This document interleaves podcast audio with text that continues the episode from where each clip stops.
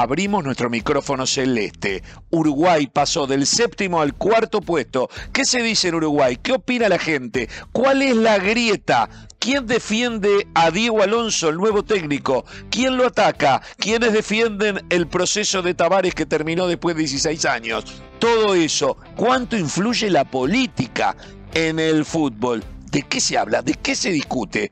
Esto en el podcast de hoy. Footbox Uruguay con Sergio Gorsi, podcast exclusivo de Footbox. Y ha pasado esta doble fecha de la eliminatoria y Uruguay pasó del séptimo puesto al cuarto. El tema es que lo veníamos diciendo cuando Uruguay estaba séptimo. Era un punto apenas el que separaba el séptimo al cuarto puesto. Es más, quien estaba sexto, que era Chile, estaba igual que Uruguay, pero con mejor diferencia de goles. Y quienes estaban quintos y cuartos estaban un punto arriba. O sea, las diferencias eran muy estrechas. Acá, si alguien conseguía ganar seis puntos de esos cuatro equipos que se estaban peleando por eh, llegar a ese puesto y medio que significa salir cuarto o quinto para ir a repechaje, eh, el que ganara seis puntos iba a tener una ventaja grande. El único fue Uruguay. Estamos hablando de ese reducido grupo. No voy a poner en consideración lo que puedan haber hecho tanto Argentina como Brasil. De hecho, Brasil no ganó los seis puntos tampoco. Pero vayamos a los que peleaban por esos lugares. Y en esos lugares Uruguay, al ganar en Paraguay y al ganar en Montevideo ante Venezuela, conquista seis puntos que le permite posicionarse en una, en una cuarta ubicación a falta de dos fechas y teniendo que recibir de local a Perú en la próxima jornada que está quinto, con esa ventaja que decimos eh, va a jugar de local. Esto es lo que tiene que ver con la tabla de posiciones. Parece a esta altura muy difícil que Uruguay salga de ese cuarto o quinto puesto, incluso hasta podría llegar a estar tercero, pero no se puede vislumbrar en el futuro, de acuerdo a cómo quedó la tabla de posiciones, la posibilidad cierta y certera de una eliminación que no vaya a ser fruto de un mal repechaje en el mes de junio en Qatar. Pero esa será otra historia. Vayamos a meternos en esto. Hay, hay un debate, se ha generado, hay una grieta en el Uruguay en materia de fútbol que es indudable y tiene que ver con los que son hinchas acérrimos de todo lo que hizo el maestro Tavares y los que eran contrarios a lo que hacía el maestro Tavares. El maestro Tavares estuvo 15, 16 años al frente de la selección uruguaya, récord mundial, y generó mucha simpatía, mucho respeto a nivel mundial, mucha admiración a nivel mundial. Yo vi cosas que nunca había presenciado en conferencias de prensa por el mundo, en partidos en fecha FIFA, en donde por lo general me tocaba estar yo solo como periodista uruguayo. He viajado mucho con esta selección en los últimos 15 eh, años, en momentos en que, insisto, era el único periodista uruguayo como testigo en ese lugar, y he visto terminar conferencias de prensa con aplausos por parte de los periodistas. Nunca se vio una cosa igual, ¿no? Que la prensa mundial, porque el único uruguayo era yo, yo no iba a aplaudir, porque nunca vi que se aplaude en la conferencia al entrevistado. Bueno, eso pasaba en las conferencias de prensa de Tavares. Un personaje mundial sigue siéndolo. Pero en el Uruguay en los últimos años comenzó a crearse una brecha. Yo creo que se lo idolatró de tal manera por una parte de la población por lo general además intervino, como así el mundo opinó de Tavares, intervino en el Uruguay un montón de gente que no era del fútbol, pero que le cayó simpática la forma de ser de Tavares, la forma de expresarse, y comenzó a encontrar en esa famosa frase del maestro Tavares que pronunció en el año 2010, cuando la selección volvió de Sudáfrica y fue recibida en el Palacio Legislativo, en la explanada, en un escenario con 500.000 personas, estamos hablando de una ciudad de un millón y medio de habitantes, ¿eh? con 500.000 personas enfrente saludando a esa selección que había llegado a semifinales después de 40 años, había llegado a semifinales con la selección eh, uruguaya en un mundial y me tocó ser maestro de ceremonia de esa situación. Fui yo quien le di el micrófono al maestro Tavares y el maestro Tavares dijo, el camino la recompensa. Y eso fue generando una brecha futbolística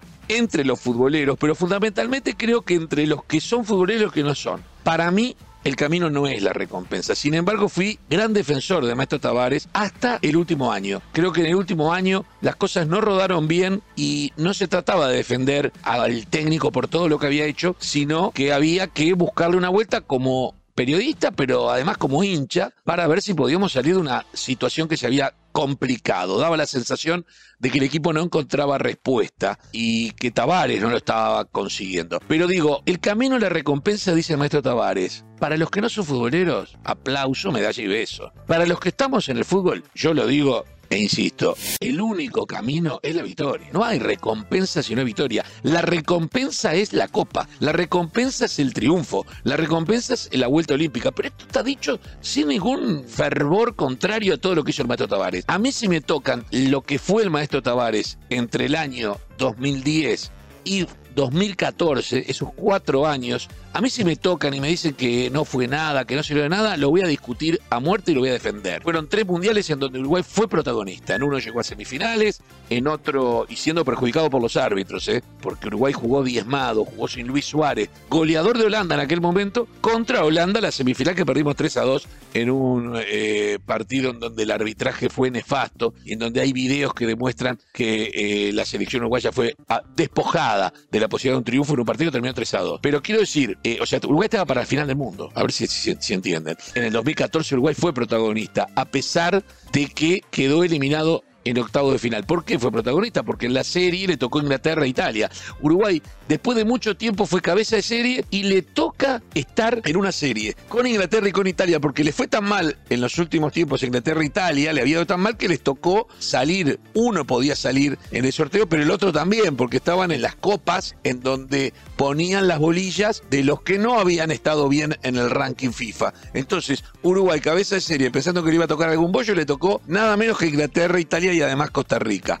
Quiso el destino que Uruguay y Costa Rica siguieran adelante y que Inglaterra e Italia quedaran afuera. Pero a Inglaterra e Italia lo dejó fuera Uruguay. Uruguay le ganó 2 a 1 con aquellos dos recordados goles de Suárez que volvía después de haber sido operado previo a la Copa del Mundo. Hizo dos goles en ese partido contra los ingleses que lo tenían en la mira, a quien ya era una figura en el Liverpool, pero se acuerdan que agarraba la pelota y todo el mundo lo silbaba. Bueno, le hizo dos goles y eliminó a Inglaterra ese día. Y a los cuatro días después eliminamos a Italia con gol de Diego Godín de cabeza en el famoso partido de la mordida. Ahí fue suspendido y eso generó algo que, por ejemplo, se había dado, me acuerdo, cuando en Argentina salió el doping positivo en el año 94 de Maradona, en donde el partido siguiente encontró a una Argentina totalmente desmoralizada, desenfocada y sin su líder, bueno, algo así le pasó a Uruguay. Pero para mí fue protagonista también en 2014 en Brasil, como volvió a ser protagonista en 2018 cuando ganó cuatro partidos seguidos, la serie la ganó con la fusta al bajo el brazo, derrotó al local 3 a 0 a Rusia y después le ganó y eliminó con dos goles de Cavani el Portugal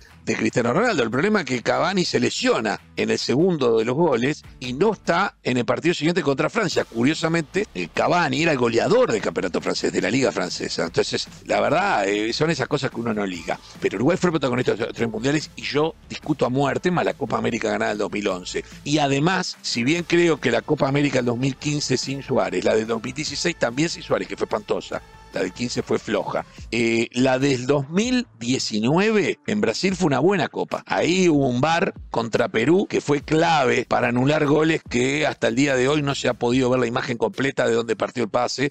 Y bueno, eh, no le voy a, eh, eh, Uruguay terminó invicto en los 90 minutos. En los 90 minutos hizo una buena Copa América. Pero la de 2021, este último año, el año pasado, fue realmente mala, fue floja. Y este 2021 encontraba al Uruguay sin respuesta, cayéndose en eliminatoria, viniéndose para. Entonces, si a mí de Tabaré me hablan del 2018 para atrás, yo lo voy a defender a muerte. Si me hablan del 2018 para acá, digo, bueno, capaz que después del Mundial de 2018 ya era momento, después de batir todos los récords mundiales, de dar un paso al costado. Y a mí me hubiese gustado que Pato Tavares se quedara en el trabajo que, por ejemplo, hoy tiene Menotti, o que podría ser, eh, bueno, yo veo que Peckerman sigue siendo técnico también, pero creo que hay personajes del fútbol del mundo que en algún momento deberían dejar de ser técnicos para ser los que manejan todo. En algún momento lo hizo Bilardo también en la Argentina. Lo cierto es que este nuevo proceso de Alonso tiene sus adeptos. Los que en los últimos años le daban palo a Tavares, los que además mezclaban temas políticos, pero políticos nacionales en Uruguay. Es decir, mezclaban los temas de a quién entendían que votaba en un país también partido en dos en cuanto a centro izquierda y centro derecha, por decirlo de alguna manera, o sea, gente de centro hacia la derecha y derecha y centro y centro izquierda, o sea, va hacia la izquierda. Bueno, Tavares está del lado izquierdo y eso hace, pero, pero no, es una, no es un militante importante, no hace declaraciones rimbombantes, por, al contrario, perfil bajo, pero ya está. Eso alcanzó para que sea defendido en forma exagerada por gente que no sabe si la pelota es redonda, pero sí es de izquierda, y atacado en forma exagerada por gente que no sabe si la pelota es redonda, pero que es de derecha.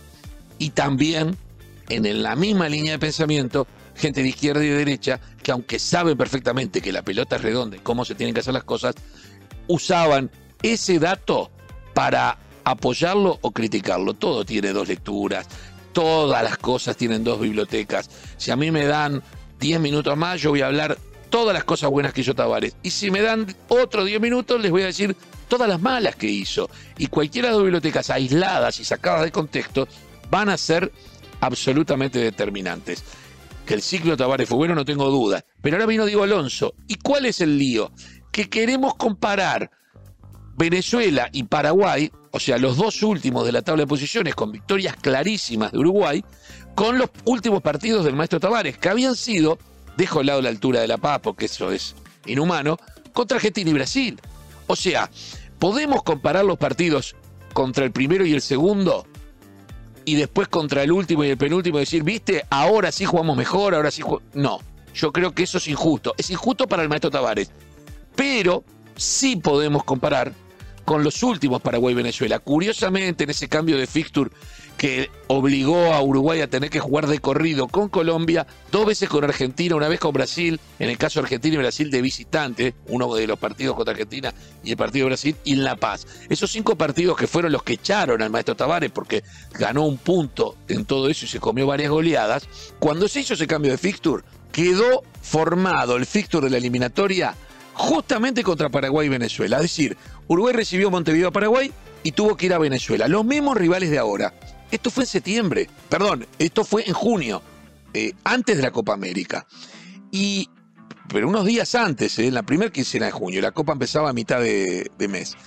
¿Y qué pasó ahí? Uruguay empató los dos partidos 0 a 0. Uruguay con Paraguay en Montevideo jugó rematadamente mal. Prácticamente no tiró al arco.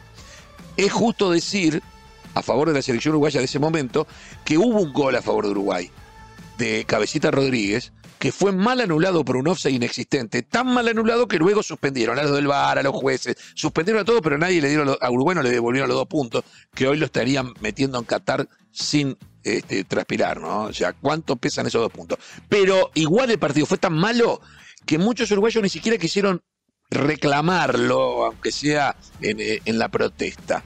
Y días después fue Uruguay a Venezuela. Y uno dice, a Venezuela se le debería poder ganar aunque sea de visitante. Fue 0 a 0 y otra vez sin patear al arco.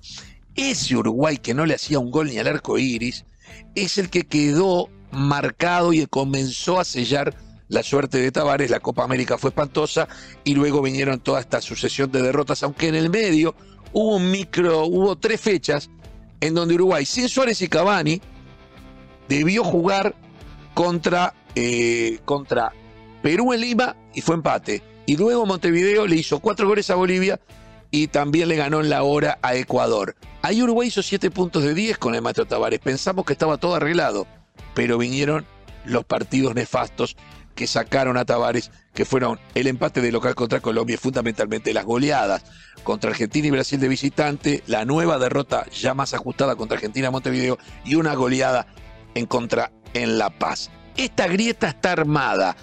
con, qué comparamos lo de Diego Alonso? ¿Lo comparamos? Son Venezuela y, Paraguay, los dos últimos en la tabla. Los comparamos con esos mismos equipos hace ocho meses. ¿Los comparamos con eso? Si los comparamos con eso, fue mucho más, mucho mejor lo que hizo el equipo que puso Alonso en la cancha con algunos cambios por más que se diga que, eran casi todos, no, eran casi todos. Primero porque Valverde y, y jugaron de doble cinco, ya eso es un cambio en la modalidad. Segundo porque Godín y, Josema estaban uno en la derecha, otro en la izquierda, al revés de la vez pasada. Tercero, porque aparece Ronald Araujo por derecha, que no era lo habitual en la selección uruguaya. Porque aparece otro lateral izquierdo, que es Matías Olivera. Porque aparece un pibe que es Pelistri, que nadie lo tenía en la mente y que la rompió. Entonces, hubo cambios, hubo un cambio de actitud con respecto a esos partidos. Si es comparado contra Paraguay y Venezuela del mes de junio, lo de Alonso fue fantástico. Si es comparado contra Argentina y Brasil del mes de, noviembre y de octubre, es injusto para con el maestro Tavares. Que quede claro, terminemos con esta grieta. Uruguay es uno solo, la camiseta celeste se transpira, y se defiende sin grietas que tengan que ver con cosas eh, externas a lo que es el balompié. Señoras y señores, esta es mi opinión con respecto a lo que pasó y lo que está pasando, al debate que se ha armado en Uruguay con respecto a la selección uruguaya, que ahora está cuarta y mira hacia abajo para ver quién viene detrás y que vengan tranquilos, que los vamos a atender. Esto fue Footbox Uruguay con Sergio Gorsi, podcast exclusivo de Footbox.